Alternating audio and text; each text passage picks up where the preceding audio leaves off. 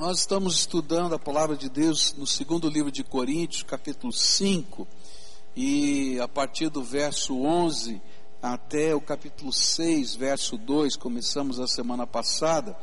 E nesse trecho eu disse que a gente podia ouvir os ecos teológicos, né, é, da conversão de Paulo. Então, o testemunho de Paulo está por trás de tudo isso e ele está refletindo teologicamente sobre essa, essa experiência da vida dele. E ele está dizendo que quando ele encontrou Jesus lá no caminho de Damasco, tudo se fez novo na vida dele. Esse é o sentido desse texto, essa é a mensagem. Deus faz coisas novas na nossa vida. Ele faz novo o nosso viver. E aí Paulo começa a explicar o que, que ele está fazendo de novo na nossa vida. E ele então vai lá nos versículos 11 e 14 nos ensinar que duas coisas se tornaram a grande motivação, ou a nova motivação na vida de Paulo, e nós estudamos junto com vocês a semana passada. Ele falou primeiro do temor do Senhor Jesus. Paulo temia Deus, mas ele não reconhecia Jesus como Senhor da sua vida, ele não reconhecia Jesus como Cristo, Messias de Deus, mas quando ele se encontrou com Jesus lá no caminho de Damasco, e ele viu Jesus, Jesus apareceu para ele, ele então é, foi quebrantado e ele teve que reconhecer Jesus como Senhor. E aí a reverência, o temor, o respeito a Jesus como o Messias se incorporou à sua vida. Segunda coisa que ele vai falar que foi motivação foi o amor de Jesus, que se transformou num constrangimento da sua da, da alma. Como é que Jesus foi aparecer para mim em visão? Eu que sou perseguidor da igreja como é que Jesus foi mandar o seu profeta na minha casa? Como é que Jesus foi me curar da cegueira? Como é que Jesus pôde me chamar de apóstolo? Eu, que sou aquele que é o mais indigno, porque eu queria matar todo mundo que seguia Jesus. E aí ele vai dizer: o amor de Jesus me constrange, né? E ele está ali sendo motivado pelo amor de Jesus. Semana passada à noite nós continuamos a estudar e Paulo no verso 16 e 17 vai ensinar que ele descobriu que ele podia olhar de maneira diferente para a vida, para as pessoas, para as coisas, por causa daquele encontro com Jesus. E esse foi então é, aquilo que aprendemos. Primeira maneira que ele vai dizer nesses textos é que ele começou a olhar para Jesus de modo diferente. E ele agora então vai descobrir quem é Jesus, o Cristo, o Messias de Deus, qual é o papel dele. E ele então agora tem uma outra percepção. Ele vai dizer: Eu pensava de Jesus, eu olhava para Jesus de uma outra maneira. Agora, por causa desse encontro, eu começo a compreender a grandeza do meu Salvador. Depois ele vai dizer que ele começa a olhar para as pessoas de modo diferente. Porque quando a gente descobre o poder de Deus, a gente descobre o potencial da cruz, o poder da cruz, o poder de transformar, o poder de fazer coisas novas na vida das pessoas. E diz: agora não estou mais medindo as pessoas segundo o critério humano, eu estou olhando para as pessoas crendo no potencial daquilo que Deus pode fazer, daquilo que Deus vai fazer na vida de cada pessoa. E depois ele passou a olhar para si mesmo, não é? Através do potencial da cruz. Deus tem um propósito, uma missão para mim e eu quero seguir o Senhor da minha vida.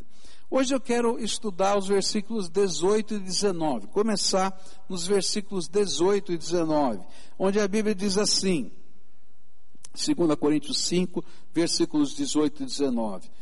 Tudo isso provém de Deus, que nos reconciliou consigo mesmo por meio de Cristo e nos deu o ministério da reconciliação. Ou seja, que Deus em Cristo estava reconciliando consigo o mundo, não levando em conta os pecados dos homens, e nos confiou a mensagem da reconciliação.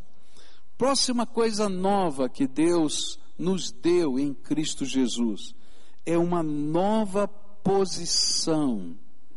A Bíblia vai dizer que os nossos pecados fazem separação entre nós e o nosso Deus. Quer você queira, quer não, a Bíblia está dizendo que os nossos pecados nos separam de Deus.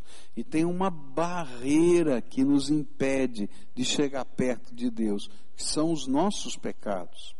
A Bíblia vai nos dizer que as nossas orações ficam impedidas por causa dos pecados que nos separam de Deus. A Bíblia vai dizer que por causa dessa separação e porque nós começamos a viver de uma maneira que não é de acordo com o propósito, a santidade de Deus, então nós começamos a seguir aquilo que está lá em Efésios capítulo 2, o curso desse mundo, que é controlado pelo príncipe das potestades do ar, o inimigo de Deus. E porque a gente está seguindo o jeitão do inimigo, nós nos tornamos inimigos de Deus. É isso que a Bíblia está dizendo. E de repente, então, a gente está afastado de Deus.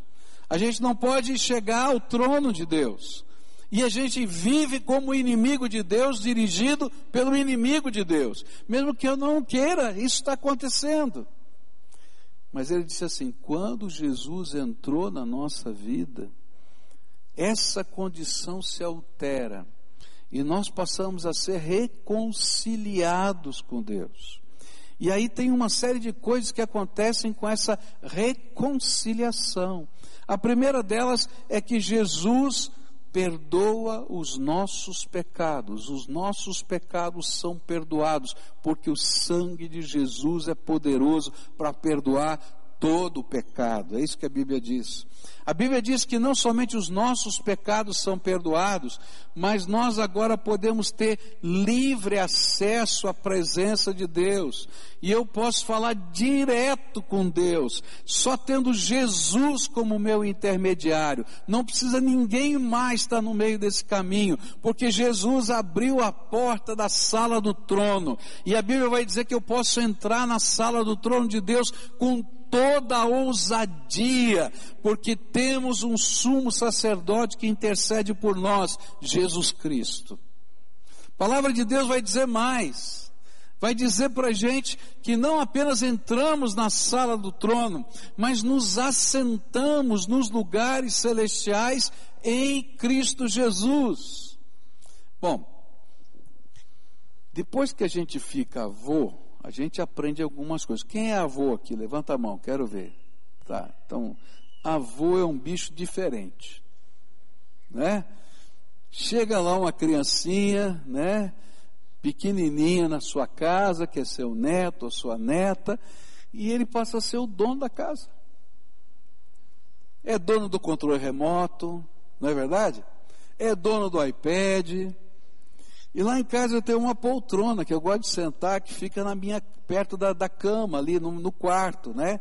E aí ele vai lá de propósito, com aquela cara de safado, né? O meu neto, senta na poltrona e diz assim, vovô, vai para a cama, que essa poltrona é minha. Eu digo, coisa nenhuma, é minha, rapaz. E ele senta lá.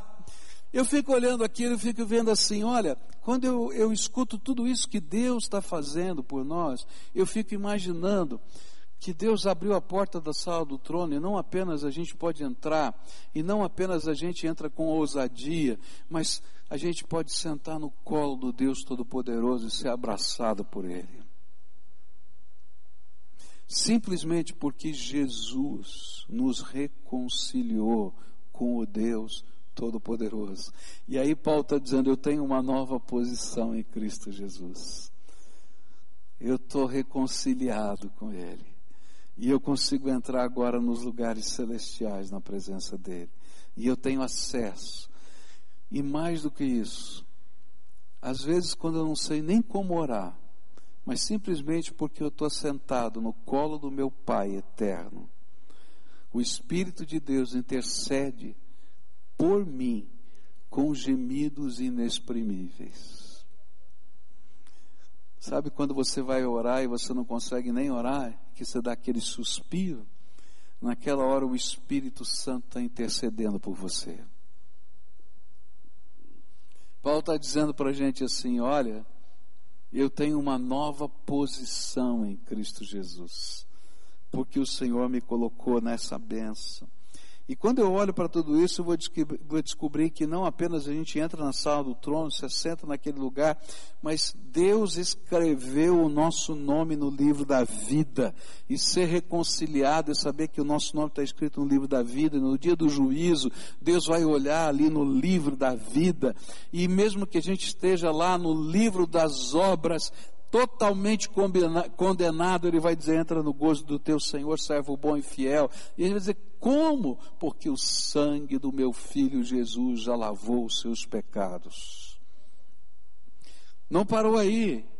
Essa posição de reconciliado fez com que as janelas dos céus se abrissem e ele derramasse sobre as nossas vidas dons espirituais. Ele está derramando sobre nós os dons do Espírito, capacidades, marcas da graça de Deus na nossa vida. E se não bastasse tudo isso que ele já fez, Jesus vai dizer aos seus apóstolos: o Pai decidiu dar a vocês o seu reino. Essa é a nossa posição em Cristo Jesus. Fomos feitos filhos de Deus por adoção em Cristo, por isso já nenhuma condenação paira sobre nós. E Paulo está dizendo: nós fomos reconciliados. Mas não para aí. Por que fomos reconciliados? 2 Coríntios 5, 18, 19 e 20 acrescenta algo e vai dizer: tudo isso provém de Deus que nos reconciliou consigo mesmo por meio de Cristo e nos deu o ministério da reconciliação. Ou seja, que Deus em Cristo estava reconciliando consigo o mundo, não levando em conta os pecados dos homens, e nos confiou a mensagem da reconciliação. Portanto, somos embaixadores de Cristo como se Deus estivesse fazendo o seu apelo por nosso intermédio. Por amor a Cristo lhes suplicamos, reconciliem-se com Deus. Deus tornou pecado por nós aquele que não tinha pecado, para que nele nos tornássemos justiça de Deus. E como cooperadores de Deus, insistimos com vocês para não receberem em vão a graça de de Deus. Paulo vai dizer que, além de uma nova posição, Deus nos deu uma nova missão. E a nova missão é de sermos embaixadores de Deus nessa terra. O papel do embaixador é uma coisa interessante. Ele recebia, nos tempos antigos, uma mensagem de um rei e ele então viajava para um outro lugar e apresentava a mensagem do rei para aquele outro rei ou para aquele outro país. Deus está fazendo de cada um de nós embaixadores da sua graça. E Ele confiou a nós, depois da reconciliação, a missão de levarmos uma mensagem a mensagem da reconciliação para todos os seres humanos, para todas as pessoas que nós conhecemos em todos os lugares. E Ele nos deu essa missão de anunciar que Ele deseja reconciliar consigo em Cristo Jesus todos aqueles que ouvirem o seu chamado. E esta passou a ser a nossa missão e o nosso ministério, o nosso serviço. Então a primeira coisa que a gente tem que entender aqui é que não importa qual o dom espiritual que você recebeu, não importa qual o talento que você tem, Deus fez a todos, a todos, a todos, todos, todos, eu e você, embaixadores dele nessa terra, ministros da reconciliação. Há pessoas que dizem assim, mas pastor, eu não tenho o dom de ser evangelista. Mas, querido, essa não é uma questão de dom, essa é uma questão de missão. Você vai usar o dom, o talento, o teu jeito, a tua maneira de ser, e do jeitinho que você é, você vai ser testemunha da justiça de Deus. E o que Paulo está falando aqui é o seguinte: ele está dizendo que a obra de Deus foi feita na tua vida. E porque essa obra de Deus foi feita na tua vida, e porque você tem acesso à presença do Pai, você simplesmente é a carta aberta de Deus de que Ele está agindo nesse mundo. E você pode ser testemunha da reconciliação e apresentar às pessoas o privilégio de poder entrar na sala do trono, de poder falar com Deus, de poder ter comunhão com o Espírito Santo, de poder desenvolver a graça de Deus. Por isso, então, não importa o dom que você tenha, todos nós fomos chamados por Deus para cumprir essa missão, mediante a unção que recebemos dele.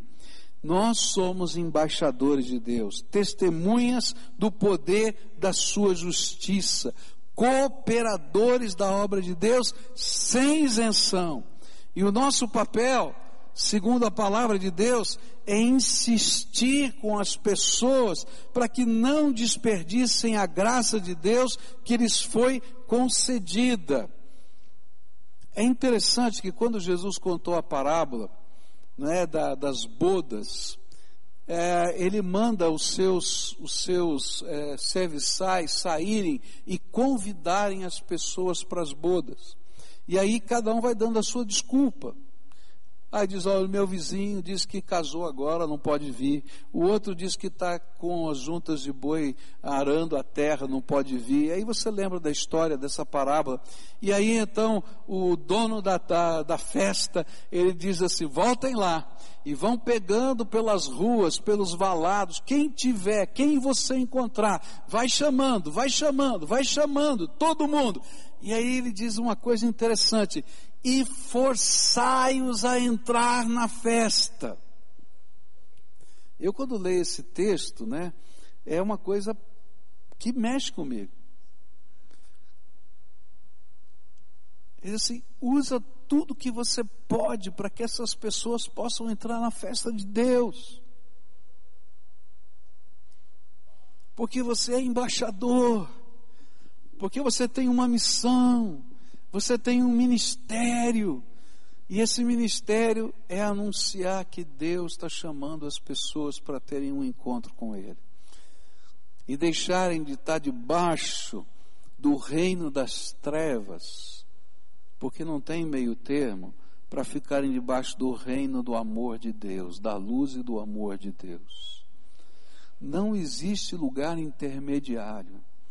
Ou você anda com o Senhor e Ele é o dono da tua vida, ou mesmo sem você querer, você está debaixo do reino das trevas, segundo o curso desse mundo. E por isso você se tornou inimigo de Deus. Por isso que você precisa de reconciliação. E ele está dizendo: olha, vocês vão lá e implorem a essas pessoas, não percam a bênção. Não percam a bênção.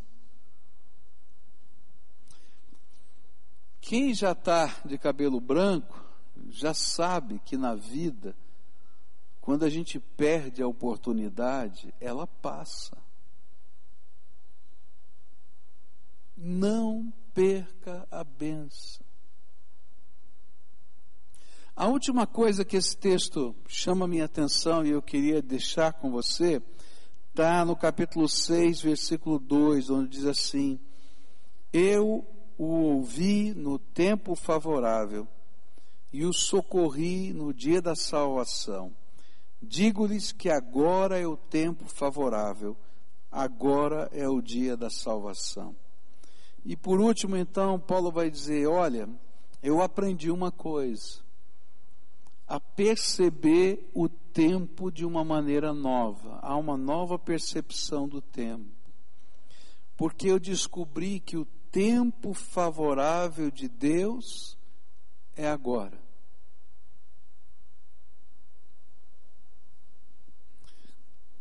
Jesus só apareceu para Paulo uma vez, no caminho de Damasco.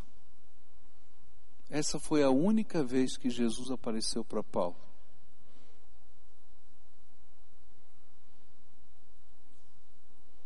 E ele tinha que aproveitar a oportunidade dele naquele momento, porque agora é sempre o tempo de Deus. Eu confesso que ontem foi um dos dias mais difíceis da minha vida como pastor. Tem coisas muito boas na vida de um pastor, mas tem coisas muito pesadas na vida de um pastor. E ontem nós tivemos aqui é, o funeral de uma garotinha de sete anos de idade. Filhinha de um casal amado aqui da nossa igreja, membro das células, é, gente que a gente conhece de muitos anos, a, a mãe companheira dos meus filhos do tempo de adolescente e juventude, gente da gente. E uma história muito estranha, muito estranha. Né? Ela tem duas filhinhas, duas gêmeas, e uma das meninas, uma dor de garganta. Quem é pai aqui sabe que isso a gente está acostumado a ver direto uma dorzinha de garganta, mas aí ela começa a passar mal e vomitar. O papai e a mamãe levam ela no pronto-socorro para ser tratada num, num dos melhores hospitais aqui de Curitiba. Chegam lá, os médicos começam a procurar, a coisa começa a ficar séria. A gente recebe aqui num culto que a gente estava aqui na igreja, um recado, orem pela Micaela, e a gente está aqui no culto, as coisas estão acontecendo, daqui a pouco chega outra mensagem, Micaela foi para UTI, e aí mais um pouquinho a gente recebe mais uma mensagem, a Micaela faleceu. Três horas entre a chegada no hospital e a morte da menina. Coisa doida.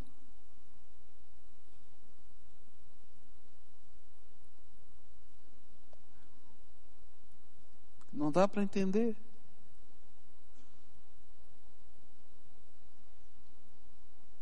Sete aninhos.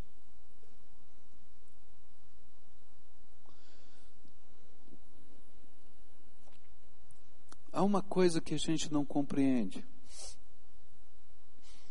É que antes da fundação do mundo, Deus determinou para a minha vida e para a sua vida o tempo da nossa missão aqui. E eu não sei o tempo da minha missão aqui, nem você. E eu vou dizer mais, graças a Deus que eu não sei. Porque se eu soubesse, eu ficava contando ao contrário, né? Falta tanto, ai meu Deus, falta tanto. Então Deus não fala para ninguém. Mas antes da fundação do mundo, Ele já determinou. Por isso, o tempo da oportunidade é sempre agora. Porque eu não sou dono do amanhã. Eu não sei o que vai acontecer. Eu não tenho esse controle. E eu preciso da graça de Deus hoje. E a bênção e a visitação de Deus, quando ela se manifesta, a gente tem que abraçar imediatamente. Porque às vezes a gente não tem a percepção de como a gente está perdendo as grandes bênçãos e oportunidades de Deus, porque o tempo de Deus é agora e Ele está nos convocando. Se há uma mensagem que Deus está falando para você através de pessoas, através de circunstâncias, através de tantas manifestações da sua graça, é que Ele o ama, tem um propósito para a sua vida e Ele quer ter um encontro contigo, e Ele quer ter comunhão do seu Espírito Santo com você. Essa é a mensagem da reconciliação, que Ele mandou insistir e dizer: não desperdiça a graça. Paulo só teve uma visão, essa era a oportunidade dele. Quando eu era adolescente, o meu tio, eu estava na casa da minha avó e aconteceu algo inusitado com o meu tio. Ele, naquela madrugada, não sei se foi um sonho, uma visão, mas anjos apareceram para ele. Eu nunca tive visão de anjos, mas ele teve.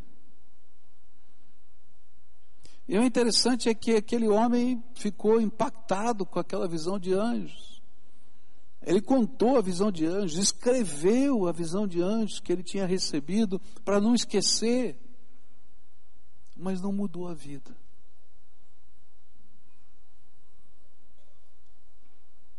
Se afastou de Deus e continuou afastado. Muitos anos se passaram. E um dia estou na minha casa, recebo um telefonema de um outro tio, o tio mais velho, e ele perguntou para mim: Olha, a vovó acabou de falecer, eu estou aqui na funerária, eu só quero saber se você vem para o funeral ou não, porque são 900 quilômetros daqui lá. E eu para poder marcar o horário do enterro.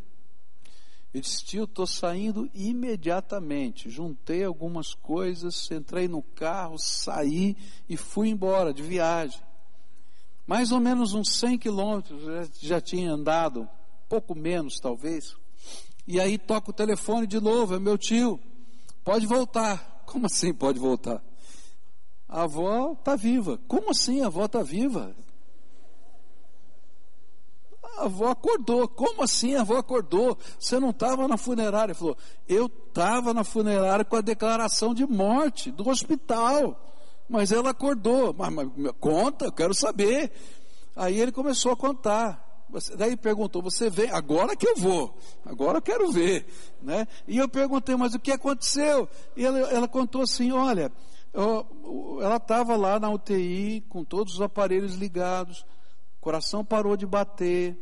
Aí chamaram o médico, o médico foi lá, escutou, realmente tinha parado de bater, tiraram da UTI, levaram para o morgue. Quando ela estava no morgue, não sei quanto tempo, já estava aqui, na, na funerária, com os papéis na mão, ela acordou.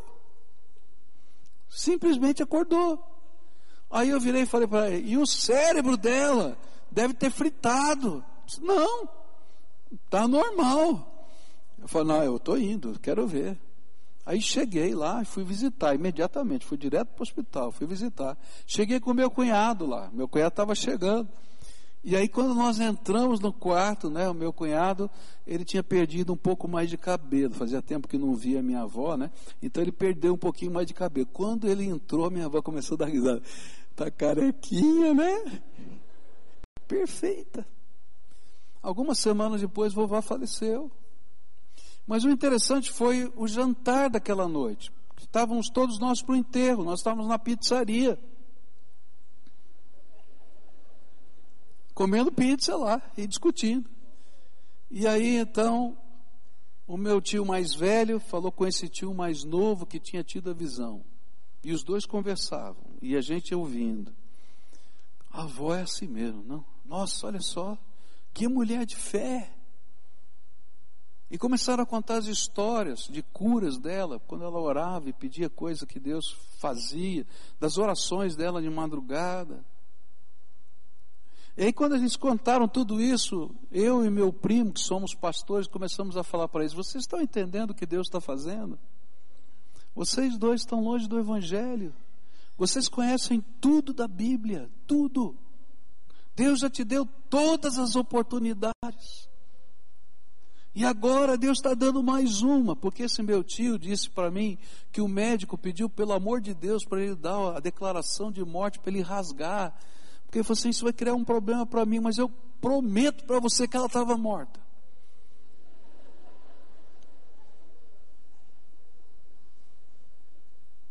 E ele dizia: Eu acredito, eu conheço esse médico. E a gente dizia para ele assim: Olha, você está entendendo o que Deus está fazendo? Só por causa das orações da vovó, por vocês, porque ela já podia estar na glória. Ela acordou para vocês saberem que Deus é Deus. Agora sabe o que é pior? Passou a pizza. Os dois continuam no mesmo caminho.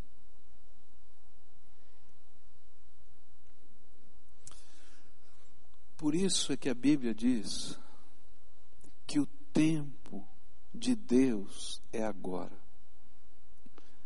Se a gente não toma as decisões na hora que Deus fala conosco, a Bíblia diz que Satanás vem e arrebata a semente que foi lançada sobre o nosso coração e a terra fica ainda mais dura. Nessa manhã eu venho aqui em nome de Jesus, como embaixador de Deus, dizer para você: Deus quer fazer alguma coisa tremenda na sua vida. Ele quer te dar uma nova vida nessa vida. Ele quer te mostrar que as portas da sala do trono estão abertas para você. Ele quer te carregar no colo. Ele quer te dar uma nova posição de filho do rei, que pode se assentar com ele no trono, no colo dele. Ele é o rei. Ele é o rei. Mas você vai sentar no colo dele. Porque ele vai tratar da tua vida. E o que a gente precisa fazer é ter a coragem de ouvir a voz do Espírito e fazer uma entrega. E a entrega é quando a gente abre mão de ser dono do nosso nariz para deixar Jesus ser o Senhor da nossa vida. Nessa manhã eu vim aqui convidar você a tomar uma decisão de permitir Jesus ser o Salvador e Senhor da tua vida. E eu vou convidar daqui a pouco você para vir aqui à frente para a gente orar junto, como eu sempre faço. E a primeira grande tentação que você vai sofrer é dizer: ok, legal, mas eu vou fazer do meu jeito. E aí eu vou dizer para você, você não entendeu nada, porque do teu jeito você está fazendo até hoje. De hoje em diante você tem que fazer do jeito de Jesus e deixar Ele ser o Senhor da tua vida. E quando a gente convida para vir aqui à frente, é só para você saber se você quer ou não fazer do jeito de Deus. Você está disposto a deixar Jesus ser o Senhor da tua vida, a mexer na tua história, a mexer nos teus valores, e essa reconciliação vai te dar uma nova percepção da vida, um novo valor, um novo senso, e vai te dar uma missão. Por isso, nessa manhã eu queria convidar aquelas pessoas a quem Jesus está falando. Você veio aqui nessa manhã fria de Curitiba, estava 13 graus agora há pouco, deve estar uns 15 por agora. Estava chovendo até agora há pouco. Horário de verão. Não é? Você não veio aqui por acaso, não. Deus tem um plano para a tua vida. Então, se Deus está falando com você, eu queria orar por você hoje. Para você viver uma experiência de reconciliação com o Senhor. Então eu vou pedir para você sair do teu lugar e vir aqui à frente para a gente orar juntos. Se o Espírito de Deus está falando com você, vai saindo do teu lugar agora. Porque hoje é o tempo de Deus na tua vida. Ele tem algo para a tua vida hoje. Se você está na galeria, vai saindo da galeria aqui. Se você está lá atrás, vai saindo lá de trás. Vai vindo agora. Se tem uma família, vem a família toda. Mas vai levantando. Em nome de Jesus, pode saindo. O Senhor tem algo para fazer aqui hoje, na tua vida. Você não veio aqui por acaso ele tinha algo preparado só para você hoje, só para você. E você sabe disso. O Espírito fala no teu coração. Ninguém mais precisa falar, só o Senhor, ele já está agindo aqui. Então, se o Espírito de Deus está falando com você, vem, vem, vem, vem, vem, vem. A Bíblia diz para a gente insistir. Eu estou insistindo com você. Deixa, deixa Deus fazer o que Ele tem para fazer na tua vida e não deixa passar a oportunidade. Porque o tempo de Deus fazer alguma coisa na nossa vida é agora. Se tiver alguém que está afastado do Evangelho, que já conhece tudo, se fizer a pergunta, você sabe tudo. É com você hoje, hein? O Senhor falou com você, levanta daí, vem para cá. Hoje é dia de reconciliação. Hoje é dia de acerto de deixar Deus ser Deus na tua vida. confiar na graça dele, porque só ele pode fazer isso. E olha, vale a pena. Vale a pena, porque a gente sempre vai ficar surpreendido com as coisas que Deus faz. Eu me lembro que eu voltei de Araraquara, onde minha avó morava, dizendo: O que, que aconteceu aqui? Até hoje eu não sei explicar, meus tios não sabem explicar. Mas eu sei que Deus estava fazendo alguma coisa tremenda. Algumas semanas depois, vovó faleceu. Porque nós todos um dia vamos partir. Mas ela deixou uma última mensagem para todos nós. Vale a pena andar com Jesus. Vale a pena andar com Jesus porque Ele se preocupa com quem nós nos preocupamos. Queria orar com você, e a primeira oração eu vou desafiar você a fazer comigo, tá? É uma oração muito simples, onde eu vou pedir para você abrir a porta do teu coração. E você vai convidar Jesus para morar aí dentro. Você vai, mas só que você vai entregar a chave, ele não vai ser visita não, tá? Porque a visita a gente diz, você pode fazer isso, pode fazer aquilo, não mexe aqui. Ah, não, o dono da casa vai ser ele, você vai entregar a chave. E ele vai ensinar você como viver, os valores, como vai ser o jeito de, de na, na tua vida, os processos. E essa vai ser uma manifestação de Deus na tua vida. Então você concorda que a gente ore assim? Então eu vou fazer essa oração, você repete essa oração, pode ser? Diga assim: Senhor Jesus eu hoje te recebo como meu Salvador e Senhor da minha vida. E te dou toda a liberdade para o Senhor começar coisas novas dentro de mim. Transforma, perdoa, mas me dá acesso à tua presença. Coloca o teu Espírito Santo dentro de mim. E que a catedral que o Senhor vai habitar seja eu mesmo. Amém, Senhor. Agora deixa eu orar por você. Senhor Jesus, tu conheces o coração dessas pessoas que estão aqui. E elas vieram aqui porque ouviram a tua voz, a voz do Espírito no coração deles. E eu quero te pedir agora, Senhor, abre as janelas dos céus e começa a carregar no colo esses teus filhinhos, Senhor. A tua palavra diz que os anjos são ministros do Senhor a nosso favor. Por isso eu quero te pedir que o Senhor mande os anjos do Senhor se acamparem ao redor deles, livrá-los do mal.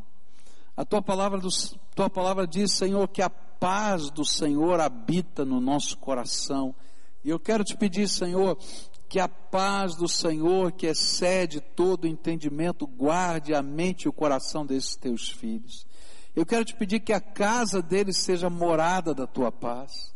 Eu quero te pedir que os olhos do entendimento se abram, de tal maneira que eles possam ler as Escrituras e o teu Espírito aplicar a palavra ao coração deles. Ó oh, Senhor, se tiver alguém afastado do Senhor, mas já conhece a tua palavra, que haja reconciliação. Se há alguém, Senhor, que se esqueceu dos teus caminhos, traz de volta. Mas quem está dando o primeiro passo, segura, Senhor, com as duas mãos, para que ele não se perca e que ele possa, Senhor, caminhar segundo a tua vontade. Fala com eles, ilumina, dirige é aquilo que eu lhe peço em nome de Jesus. Amém e amém. Agora, todo mundo de pé para a gente encerrar o culto, só quero dar uma palavra para você que está aqui. Primeiro, não permita que hoje se transforme num ato religioso.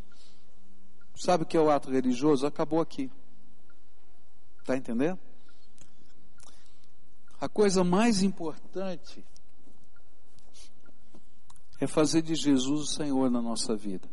E isso a gente não faz no templo, a gente faz aqui todo dia. Anda com Jesus, conversa com Jesus, marca um encontro com Jesus. Marca uma hora, aquela que você pode, você vai trancar a porta do teu quarto, vai falar com ele. Ele vai falar com você. Ele busca que ele vai falar com você. Jesus não está numa catedral, ele quer estar tá dentro do teu coração. É a coisa mais tremenda que existe. Então, não faz isso um ato religioso, que vai acabar aqui. Busca Jesus. Buscar-me-eis e me achareis quando me buscardes de todo o vosso coração. Ora, fala com ele.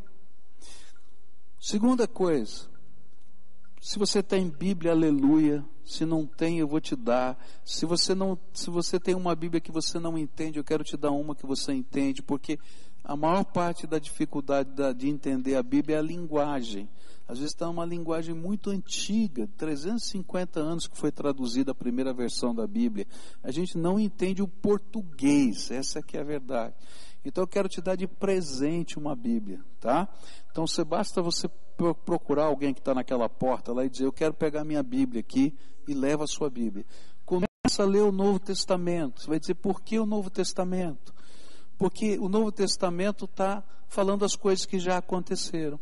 O Velho Testamento eram profecias de coisas que iam acontecer. Fica mais difícil a gente entender. Então a gente olha o Novo Testamento, daí vai ler o Velho. Ah, agora eu entendi tá? Porque está claro ali, tá? Então começa o Novo Testamento, deixa Jesus falar com você, ele vai ensinar valores, vai ensinar como ser esposa, como ser marido, como educar os filhos, porque vida com Jesus mexe com todas as áreas. Deixa Jesus te ensinar. Se vocês precisarem de ajuda, quiserem alguém que acompanhe a jornada espiritual, um coaching, tá? Um coaching espiritual aí, Tá? A gente tem gente capacitada para isso, mas você tem que querer. Então, se for um casal, vai ser um casal, se for um jovem, vai ser um jovem, se for uma senhora, for um homem, sempre, sempre vai ser assim, para a gente caminhar junto. Tá? Mas o grande objetivo é que isso não se transforme num ato religioso, mas seja um movimento de fé aqui dentro da alma. Aí ninguém tira da gente. Porque a graça de Deus se revela na gente.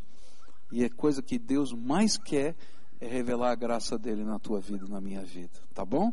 Agora dá a mão para quem está perto de você, tá? Se você quiser ajuda em alguma dessas coisas que eu falei, aquele pessoal que está ali pode te ajudar. Se você precisar de Bíblia, pede lá, tá? Pode pedir, tá? É um prazer. Eu compro quantas Bíblias precisar. Se tem uma coisa que me alegra é ver o povo de Deus buscando a face do Senhor, tá? E você vai entender isso à medida que a graça de Deus vai crescendo a gente fica feliz de ver pessoas buscando Jesus. Adora a Deus junto conosco.